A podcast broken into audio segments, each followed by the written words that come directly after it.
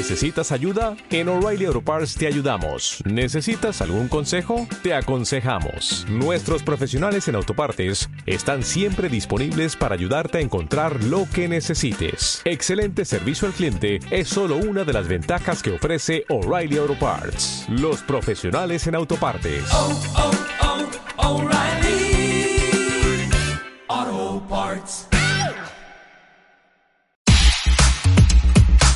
Comedy Central Podcast. Con todos vosotros, Tian Lara.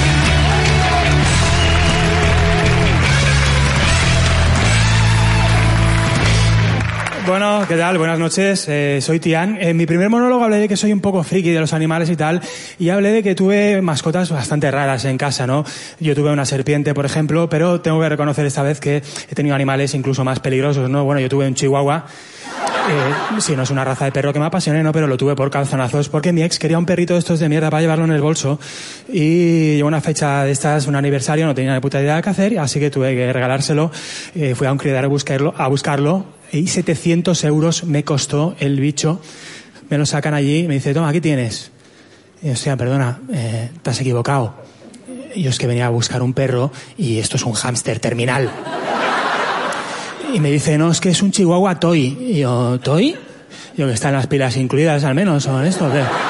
No, no, toy, es que le queremos de mascota, no para masturbarnos, ¿sabes? Yo, por curiosidad, ¿eh? ¿cuánto pesa la rodaja de mortadela esta que me ha sacado aquí? No. Os lo juro, ¿eh? me dice 800 gramos. Y yo, vamos a ver, 800 gramos, 700 euros. Me dice, es una hembrita, que es guapa, ¿cómo la vas a llamar? Y yo, cocaína, la voy a llamar. Pero mi ex me engañó, mi ex me engañó, hubiera preferido que se hubiera follado a otro, pero me engañó de la peor manera posible, ¿no? Me dijo que la sacaría a pasear siempre ella. Y a la semana, pues yo ya estaba con la cocaína por la calle. Eh, lo peor es que no se sabía desplazar normal por el mundo esa- esta perra. O sea, se iba por la vida pues dando saltitos cookies así laterales, ¿no? No, no, no era, no era discreto de pasear el perro y yo tampoco soy discreto, ya ves que mido metro noventa y dos. O sea, os lo juro, no, o sea, no, no había manera heteros, o sea, no había manera heterosexual de pasear a ese perro. O sea, no, no te puedes hacer el duro, ¿sabes? Ahí por la quieta, asesina, quieta, quieta, que no tengo voz al hoy, quieta, no se acerque, señora, que ya tenemos dos juicios, ¿eh? Es que el otro día mató un pitbull. Pero, ¿cómo? No, se le metió por el culo, se lo comió desde dentro.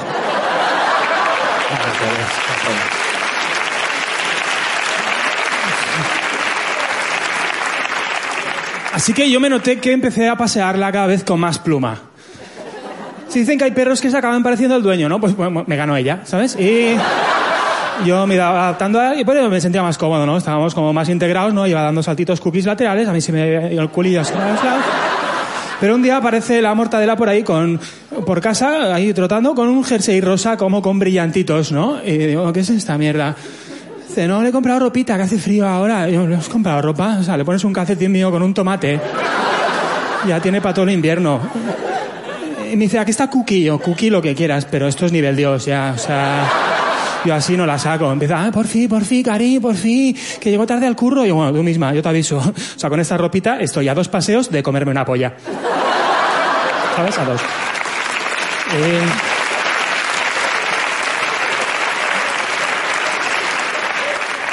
Pero ahora en serio, estoy, estoy planteándome tener en casa animales venenosos.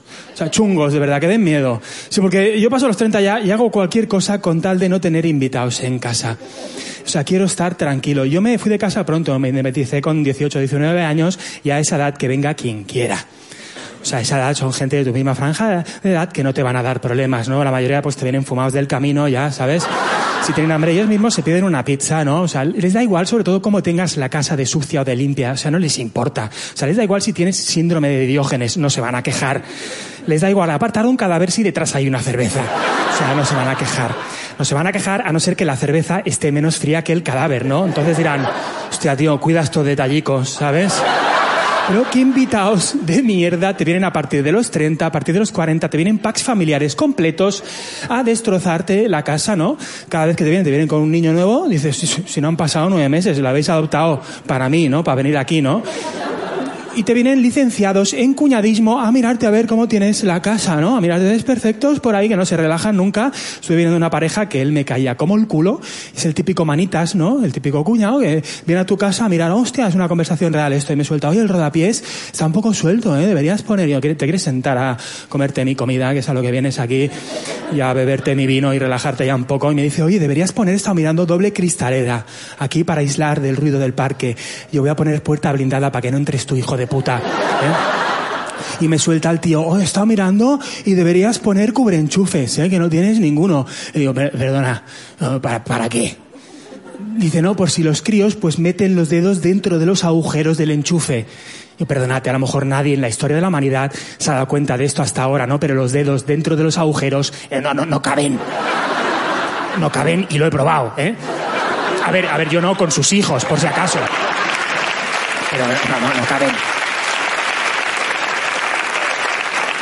Es que si tienes un crío que le caben los dedos dentro de los agujeros de un enchufe, o sea, yo no me preocuparía porque le diera la corriente. O sea, dale, dale comer, ¿no? Que está desnutrido el pobre chaval. O sea, no va a llegar solo al enchufe, no le va a llegar la energía. Se va a desmayar de camino, ¿no? Y posiblemente se quiere suicidar. O sea, dale de comer. Dale de comer, pero no, no le gustó la respuesta, ¿no? ¿Sabes? Entró en modo cuñado a nivel Dios y me petó el sensor de cuñadismo, ¿no? Y me dijo, vale, yo creo que a mi hijo de cinco años, pues no le caben pero yo creo que a mi bebé de tres meses, eh, yo creo que sí. Yo, mira, tío, ahora mismo veo que tu bebé de tres meses se quita los ocho arneses, esos que lleva ahí en el carrito, que no sé si lo sacáis a pasear o a hacer rafting, ¿eh? Se baja solo del carrito con tres meses, para, pasa por delante, no, hasta luego. Encuentra un enchufe libre en mi casa que ya es jodido que tengo cadenas de siete ladrones que hasta el cepillo de dientes es eléctrico y consigue meter los dedos dentro de los agujeros de un enchufe, yo no me preocuparía porque le diera la corriente. O sea, preocúpate por tu mujer, que ese niño es muy espabilado para ser tuyo.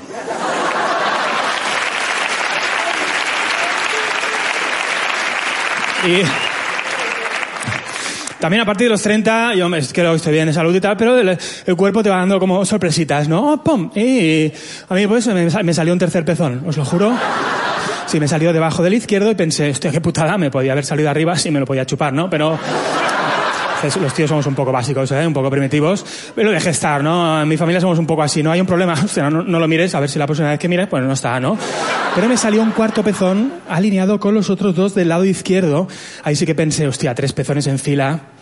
Voy a ir a mirármelo más que nada porque un día voy a ir por la playa, se me va a follar un galgo, ¿sabes? No sé si habéis visto un perrago de estos, pero si él quiere y le apetece, tu opinión tampoco cuenta mucho, ¿sabes? ¿qué vas a hacer? ¿Irte corriendo? O sea, te va a ganar, te va a ganar, te va a enganchar con carrilla y va a ser peor, ¿no? Así que déjate llevar un poco, ¿no? Y fui al hospital a que me mirasen esto, ¿no? Y me dijeron que eran lipomas, que son como unos quistes benignos de grasa, que como estoy delgado, están pegados así a la costilla, se habían hecho un hematoma alrededor y parecían como pezones, bueno, una cerdada, que te cagas, que son tampoco. Y me dijo la enfermera, hoy te pueden salir más bolitas de estas, ¿eh? De grasa, yo que soy un, que soy un fuet o que déjame tranquilo, ¿no? Oye, me han quedado cicatrices aquí bastante feas, ¿no? Que se ven, ¿no? Por eso si estoy con una tía o algo y me preguntan, y me dice, ay, ¿de qué son esas marquitas, no? Bueno, yo le digo la verdad. Yo le digo, mira tía, estaba haciendo surf en Australia y me atacó un tiburón blanco, ¿no? Tuve que esquivarlo así a lo Matrix, pero me dio de rasqui con dos dientes así. Y tuve que defenderme del ataque pues a cipotazos. Y le di bien, le di bien, se fue asustado de la costa salvé a un grupo de bañistas que habían allí, había un mogollón de niños, ¿vale? Sobre todo, y por eso en esa ciudad costera Australia, pues tiene una estatua en la plaza del pueblo y la gente antes de meterse en el agua, pues se acerca a tocar las cicatrices y el cipote porque da buena suerte, ¿no? Y hay una fiesta, un festival precioso.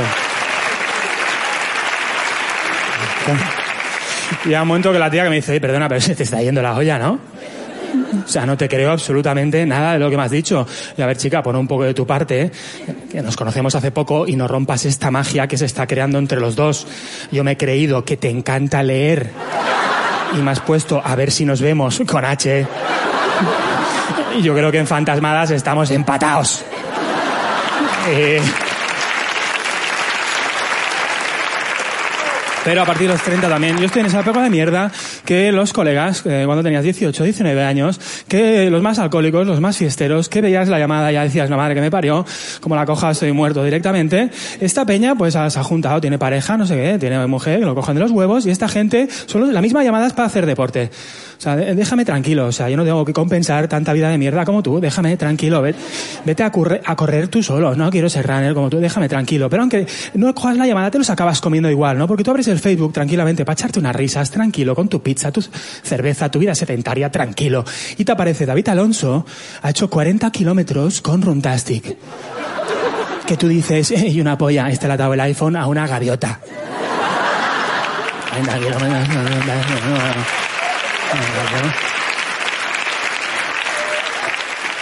Ya, ya me intenta comer la olla, no me intenta que, que- vaya con él a hacer deportes de riesgo, ¿no? O sea, no tiene bastante con correr, va tocando todos los palos, ¿no? O sea, mátate tú solo, déjame tranquilo.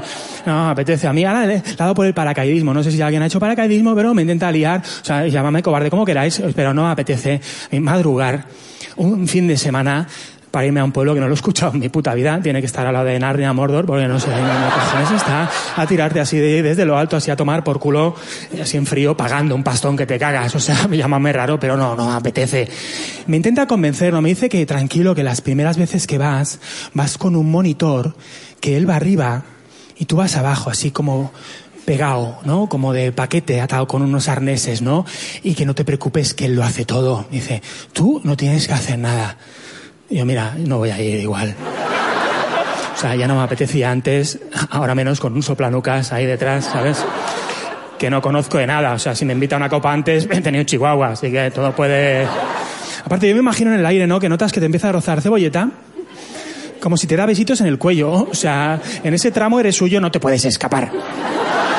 Y yo me imagino el salto, ¿no? Sobre todo, ¿no? Que, saltemos el monitor arriba y abajo como de paquete, ¿no? Ese momento...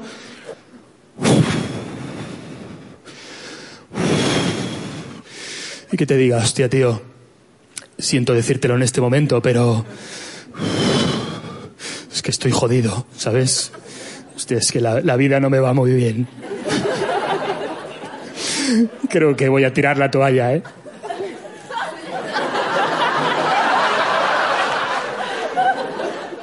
La toalla de la anilla hay que tirar, hijo puta, la anilla. Tío, me sabe mal, tío, pero tú no me entiendes, tío. Mi mujer me ha dejado.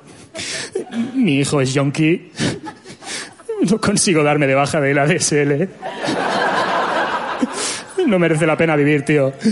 Yo, tío, por tu padre, agárrate a la vida que si no me voy a tener que agarrar yo esa gaviota del iPhone. Mira, tío, hacemos una cosa, vía roce entre los dos, hay confianza, tiras de la anilla tranquilamente, bajamos abajo, te invito a mi casa una cervecita y si te quieres suicidar no vas a tener ningún problema porque no tengo ni un puto cobreenchufes. Así que no voy a ir, no voy a ir.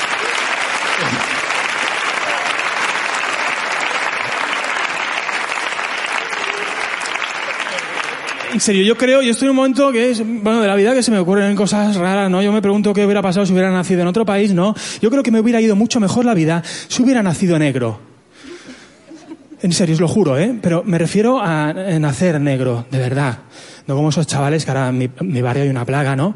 Que son blanquitos, pero llega un día que se les tuerce algo ahí arriba, ¿no? Y se piensan que son negros, ¿no?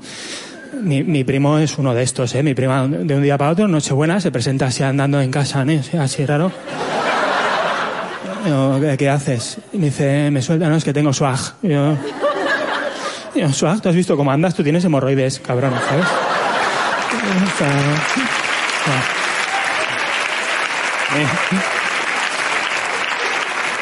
Y me empezó a llamar brother.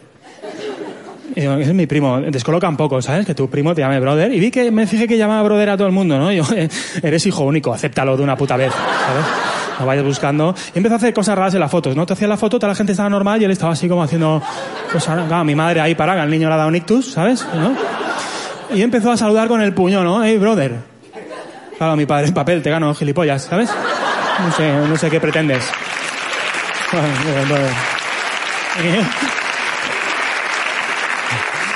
Y empezó a vestir ropa rara, ¿no? De un día para otro, ropa de prema más psicótica, ¿no? empezó a llevar camisetas más largas que esta, que ya es decir, ¿no? La camiseta llegaba por aquí, aquí empezaba el calzoncillo, que no sé si tiene los huevos en las rótulas o algo, y unas bambas que caben como tres, ¿sabes? Que puedes dormirte de pie de las bambas, y sobre todo unas putas gorras, no sé si habéis visto, ¿sabes? Estas gorras rígidas, que yo creo que quedan en las gasolineras para hincharlas, los chavales, ¿sabes? Y no se caen, la gorra no está puesta, ¿sabes? ¿Ves dónde acaba el cráneo y dónde empieza la gorra, ¿no? Y van ahí con el swag y tal, y llega, llega antes el chaval y luego al rato pues llega la gorra, ¿no? O sea, y no sé cómo lo hacen, pero no, no se caen. Yo creo que dentro de la gorra hay otro chaval así aguantándola, ¿sabes? Y de hecho tenemos un, tenemos un chaval ahí.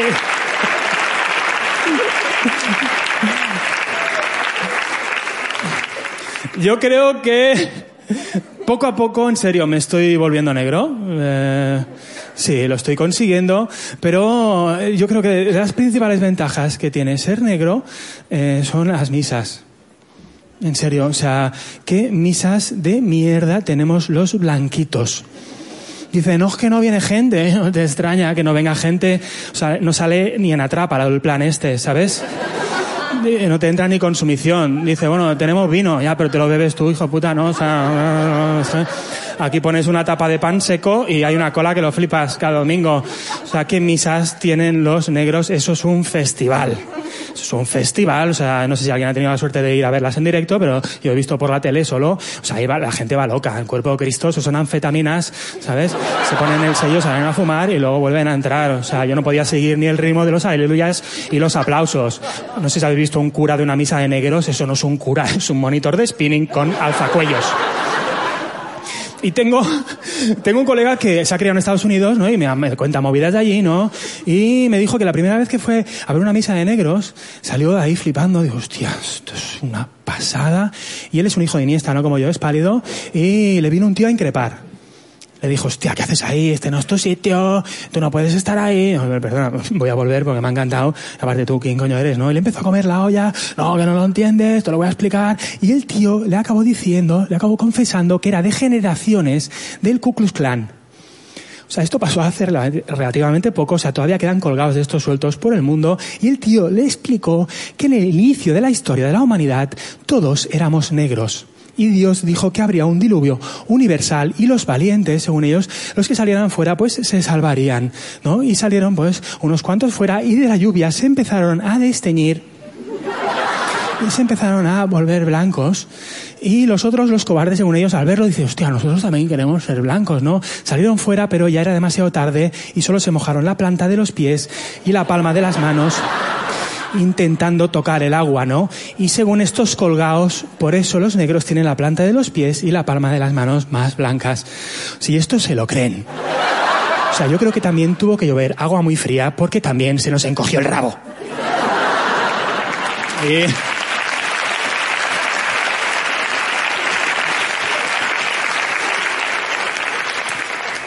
Yo me pregunto, hostia, ¿dónde estará el colgado este del Ku Klux ahora? Pues en la Casa Blanca, ¿no? A lo mejor. Pero... Por ahí andará, más o menos. Yo, yo, yo, estoy consiguiendo ser negro poco a poco, me esfuerzo y he empezado por las ojeras, ¿no? Yo tengo unas ojeras de mapache, que esto es por la vida de mierda que he llevado siempre, o sea, ahora estoy con esto, trabajando con esto, que es nocturno. He trabajado toda mi puta vida de noche, o sea, yo con 18 años ya trabajaba de noche y con 20 empecé a trabajar en una ambulancia haciendo guardias de noche y tal. Y tuve suerte porque me tocaron las zonas más tranquilas de Cataluña. Me tocó Badalona, Santa Coloma de Gramanet y San Adrià del Besós. Esto es lo que llamamos el triángulo de las Bermudas, ¿no? O sea, sabes cuándo vas a entrar, pero no sabes bien bien cómo vas a salir, ¿no? Para quien no conozca estas zonas, solo diré que yo en mi vida he visto más yonkis que el cámara de callejeros. Y les acabas cogiendo cariño, en serio, ¿eh? Tanto, tanto contacto con ellos, eh, les acabas cogiendo cariño, ¿no? Y yo he llegado a la conclusión de que los, yonkis, los son como Pokémon. En serio, tienen poderes y tal, y aparte hay muchos y de varios colores de chándal, ¿no? Y tienen habilidades especiales que la gente normal pues no podemos hacer, ¿no? Una de ellas sobre todo es a la hora de caerse. Yo me caigo aquí ahora mismo, la situación se resuelve bastante rápido, ¿no? Hostia, pim pam, te has hecho más o menos daño. Un yonki tiene el poder de estarse cayendo durante bastante rato. Yo me acuerdo que llegabas ahí con la ambulancia, ¿no? Y te los encontrabas así, ¿no?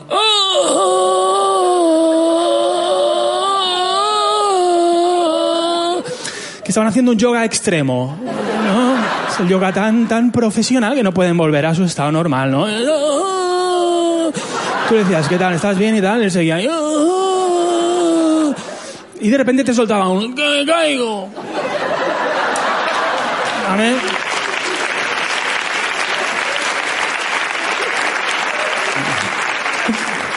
Que era un detalle por su parte, ¿no? ¿Sabes? Por si tenías que cambiar de turno, querías echarte un café, ¿sabes? Tranquilo, ¿no? Y empezaban a inclinarse poco a poco, yo me caigo.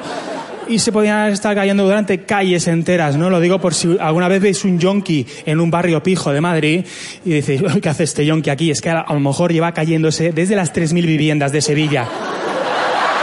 Y yo, yo tengo una... Gracias, gracias.